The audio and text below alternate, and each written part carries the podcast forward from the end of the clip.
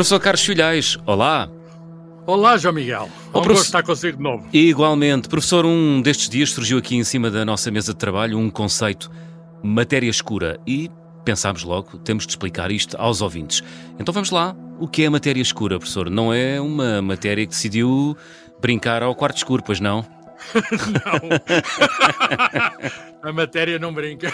Não- Ah, pois não. Mas o nome, o nome eh, dá eh, logo a ideia que existe um enigma, não é? Sim. Eh, é um nome matéria escura porque nós não sabemos bem o que é. De modo que a Hum. matéria, em certo sentido, está num quarto escuro. Pois. No sentido metafórico. Sim. Está num quarto escuro. E estamos a tentar ver se eliminamos, se, se esclarecemos, se- Uhum.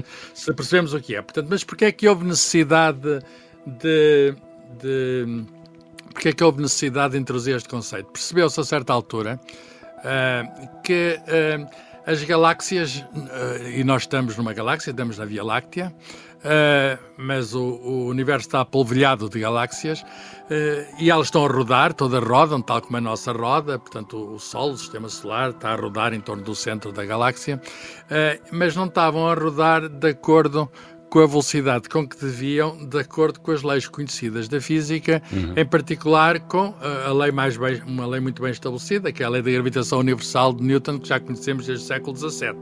É, é essa lei que nos permite uh, saber como é que se movem os astros, como é que se movem as galáxias e- e, explicar a rotação da galáxia. Uhum. O que é que se passava? A, a- a galáxia eh, do lado de fora estava-se a mover com uma velocidade eh, mais alta do que se devia eh, mover de acordo com aquilo que pensamos que é a teoria certa. Eh, e, portanto, ou se muda. Agora, há duas maneiras de resolver esta, esta questão. Sim. Ou se muda a teoria e, e nós não estamos dispostos a abdicar, digamos, da teoria de gravitação universal que se deve aplicar para, para massas deste tipo, estrelas, as galáxias. Ahm, claro que há uma melhoria, que é a, a teoria da relatividade geral de, de Einstein, mas não, não, não, ela não dá conta desta enorme discrepância. Ah, ou então está lá qualquer coisa que nós não vemos. Olhamos, para, olhamos para a galáxia eh, e vemos uma parte luminosa, que é a matéria normal, a matéria conhecida, e há uma parte que nós dizemos que é não luminosa, a tal matéria escura, que deve lá estar a preencher, eh, digamos, um- uma espécie de um halo, do, do- do- ali tudo à volta da galáxia está impregnado, digamos, dessa eh, substância que nós até agora não conseguimos saber o que é. É um dos grandes mistérios da hum, física hum, atual, é saber o que é essa tal matéria. Devem ser, provavelmente, partículas desconhecidas Sim. que não interagem eletromagneticamente, senão teriam fonte de luz, terão outro tipo de interações, em particular têm interação gravítica. Por outras palavras, sente-se a presença delas através da ação, eh, digamos, que Hum. exercem, eh, gravítica, mas, mas eh, digamos, não, não se sente através Não da se ação ele- eletromagnética. Aham. E, portanto, é esta a situação atual. Professor, quando, quando é que os cientistas começaram a ponderar a hipótese de existir essa tal matéria escura? Hum, há, um, Sim. podemos, há um momento na história da ciência Sim, sim. em que se gritou Eureka! Há matéria escura! Sim, sim, e, e foi, e foi nos, nos eh, um, um astrofísico eh, eh, americano, mas de origem suíça Ah. e até búlgara, tinha vindo da Europa, eh, e era um, é um suíço-búlgaro que veio para, que foi para os Estados Unidos e já no ano de 1933. O seu nome é Fritz Zwicky eh, e ele hoje eh, é, é de algum modo lendário porque eh, não só previu esta coisa e deu-lhe até o nome de matéria escura, mas outras coisas ficaram famosas. Por exemplo, o nome de supernova, da explosão de uma estrela, foi um nome também inventado por ele. Foi o primeiro a antever as estrelas de neutrões que que resultam de supernovas e que hoje são conhecidas, mas no tempo dele não eram. Portanto, é, é de algum modo um gênio eh, que, que, de algum modo, que ele examinou galáxias, catalogou galáxias do espaço e eh, apercebeu-se este fenómeno que eu descrevi. Portanto, que havia aqui uma diferença entre aquilo que a teoria dizia e aquilo que a observação Aham. estava a proporcionar. E, portanto, eu percebi que é cada vez mais admirado como um gênio, até um pouco excêntrico. Ele tinha palavras... Como todos os frases não é? Exato, tinha frases muito engraçadas, dizia que havia os idiotas esféricos. Sabe o que é um idiota esférico? Diga, diga. O idiota esférico é aquele que é idiota de todos os lados que uma pessoa olha. Tem a mesma forma. Isso é fantástico. Que- um belo e, portanto, insulto. O Tseviki, o Tseviki, o Tseviki é o autor da, da ideia de matéria escura, mas depois as observações foram-se apurando, nos anos 60, 70, 80, 90. Sim. Por outras palavras, nós continuamos a fazer observações e agora já não se trata apenas da rotação das galáxias. Sim. É preciso dizer isso. Há muitos outros fenómenos, uh, por exemplo, até observações de microondas do tempo do Big Bang que têm de ser interpretadas, precisam de matéria escura. Observações de, nós chamamos de efeito lente de galáxias, é uma espécie de desvio uh, de luz hum. uh, pelo campo gravítico. Também precisamos da matéria escura, porque ela tem esse efeito também. E, e, e, há uma série enorme de observações que hum. exigem a presença da matéria escura. E por isso estamos à procura dela. Pois. estamos, estamos por todo lado que, que, que podemos à procura dela. À procura dela. E, e é difícil, porque é difícil. Pois, Tem sido difícil.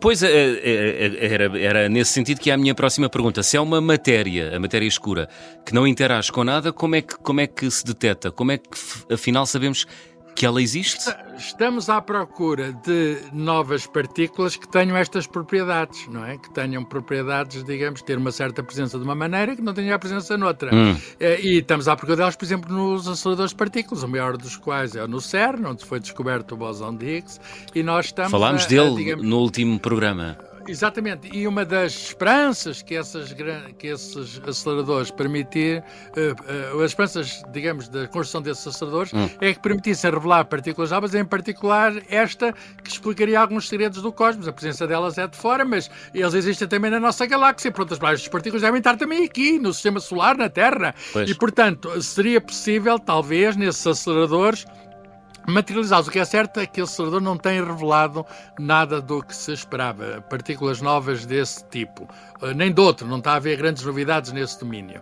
Depois da partícula de Higgs, aquilo começa a funcionar, começou a, continua a funcionar, cada vez com mais energia, está a funcionar, hum. mas não, não, está, não há, infelizmente, gostaríamos todos que houvesse novidades. Mas nós uh, procuramos de outras maneiras, então vamos procurar no fundo da Terra, uh, nomeadamente pondo grandes detectores de feitos de certos materiais sensíveis a qualquer interação de uma partícula vinda do espaço que entre pela Terra e que não interaja com nada, a não ser raramente, e aqueles são detectores enormes, muito sensíveis, grandes massas de certos materiais muito sensíveis a coisa estranha, a ver se há algum decaimento estranho que ali aconteça, cuja única causa, portanto está dentro da Terra para, para não haver perturbações, cuja única causa possa ser alguma coisa nova, não encontramos. Está detectores desse género também no espaço, na, na, na a bordo de satélites, hum. até da própria Estação Espacial Internacional tem servido para estudos desse tipo, e nem no fundo da Terra, nem no espaço espaço, uh, aqui na Terra, não encontramos ainda matéria escura. No entanto, uh, nós olhamos para, quantitativamente, para, podemos saber a quantidade de matéria que. que ah, é possível é? quantificar? É sim, possível? Sim, sim, sim, sim. De toda a... Bem, matéria e energia são dois conceitos que, que estão ligados pela forma de Einstein. Energia é igual à massa vezes o quadrado da velocidade da luz. Portanto, matéria e energia são convertíveis uma na outra.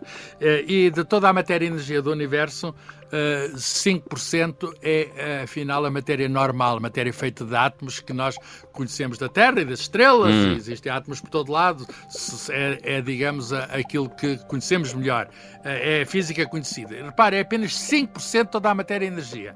Depois temos cerca de, número redondo, 25% de matéria escura, portanto, existe muito mais matéria Uau. escura do que matéria visível.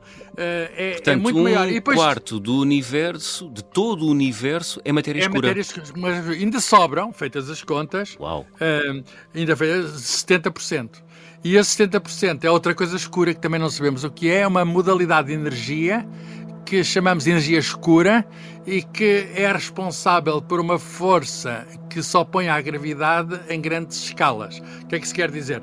Que as galáxias devem se atrair umas às outras. Uhum. Uh, claro que estão em expansão, estão-se a afastar umas das outras por causa da condição inicial, do início do mundo, do Big Bang, uhum. mas o que acontece é que elas não se estão, uh, uh, digamos, a resistir a, a, essa aceleração inicial, não estão, digamos, a, lá longe a acelerar cada vez menos, mas pelo contrário, parecem ir-se embora ainda mais rápidas. Parece não só há a expansão do universo, mas também há uma expansão acelerada. Hum. E então esse efeito estranho que é antigravítico, portanto contraria a aproximação das galáxias, em grande escala, nota-se a distâncias muito grandes, nós chamamos-lhe energia escura. É uma força desconhecida, é uma força que vai para além daquilo que... Portanto, há matéria que não conhecemos, hum. há energia que não conhecemos, e isso é a maior parte do universo. Portanto, não e é sabemos, é isso, na verdade, é... não sabemos nada sobre o nosso universo. É, Pode-se dizer isso. Alguma coisa sabemos, mas o que sabemos. Nada é radical. Alguma Sim. coisa sabemos, mas o que sabemos é muito pouco. Muito e pouco. estamos à procura. Pois. Por, e porquê por um é que é lado... importante, uh, professor, a busca de matéria escura? Ah, Boa, boa, pergunta. É importante porque nós gostamos de saber o que é que é feito o mundo. Pois. E, e se nós só sabemos uma parte, nós ficamos profundamente insatisfeitos. Nós temos um, um modelo chamado modelo padrão para a física de partículas uh -huh. fundamentais e de forças entre elas. E temos certo tipo de partículas, certo tipo de forças, e aparentemente a nossa compreensão atual é limitada. Parece que uh, só sabemos uma parte. Portanto, nós queríamos ir além do conhecimento pois. atual. Portanto, é muito importante para nós percebermos para nós, enfim, irmos além hum. do nosso conhecimento atual, que parece muito precário, e estamos a falar, portanto, dos limites do nosso, da, da física fundamental. Nós queremos ultrapassar os limites atuais. Por isso, uh, se os aceleradores, por exemplo, não, não, não estão a dar novidades, está toda a gente, uh, digamos, também a ver se encontram outras maneiras, olhando para o céu, ah. se na Terra não estamos encontrando, se olhando para o céu, uh, se encontramos alguma coisa. E este indício no céu da matéria escura e tal como da energia escura são indícios que nós, como disse muito bem, eh, sabemos muito pouco. Muito pouco. Não, não, nada, hum. não nada, mas sabemos muito pouco. Muito Isso é só... é também motivo de esperança. Podemos saber mais, podemos saber mais. sabemos claro, que não sabemos claro. é saber alguma coisa. Claro, claro. Muitos ouvintes já devem estar a perguntar: matéria escura, professor, é o mesmo que antimatéria? Não, não, são coisas, são coisas diferentes. diferentes. São coisas diferentes. A antimatéria é bem conhecida. Uh, antimatéria, nós temos partículas conhecidas, como o eletrão, uh, e há também o anti-eletrão, ou positrão, que foi a primeira antipartícula a ser conhecida, uhum. e nós sabemos que quando um, um eletrão encontra um anti-eletrão, uh, que eles se aniquilam, dando lugar à energia, raios gama, e, portanto, materializando aquela, concretizando aquela fórmula famosa de Einstein.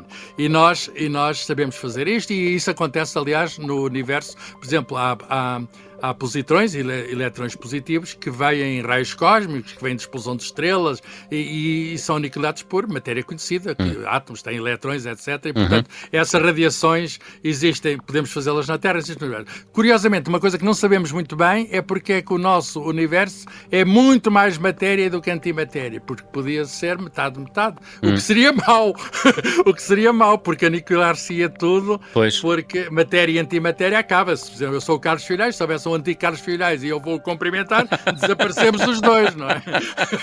desaparecemos e ia-se logo embora. Não queremos isso. e, portanto, nós não sabemos porque é que, porque é que não há quantidades iguais de matéria e antimatéria, Sim. mas sabemos que há muito mais. O nosso universo é principalmente matéria, ainda bem, estou a dizer, ainda bem, mas a antimatéria é bem conhecida e é explicada pela física. Okay. É uma espécie de imagem ao espelho do coisa. A antimatéria não tem a ver com isso. E depois uma pergunta que se pode colocar é: encontrada um dia a, a matéria escura, será que também tem partículas de matéria escura? Será que também haverá pois. antimatéria escura? Pode, mas pode, isso. é pode plausível que isso aconteça, é, não é? É plausível que isso aconteça. Está a claro. ver, tem aqui um, temos aqui um físico em, potência. Ah, tá, tá. temos, temos. não, não, tenha um bom professor. Bom, professor Carlos Filhais, podemos concluir que o programa de hoje eh, esteve cheio de matéria, ainda que escura, mas tentámos uh, clarificá-la. Um, ouvinte, arroba observador.pt, ficamos à espera das perguntas dos nossos ouvintes. Professor, foi um gosto e até para a semana. Aquilo que soubermos, nós diremos. Quando não sabemos, nós também dizemos que não sabemos. Muito obrigado.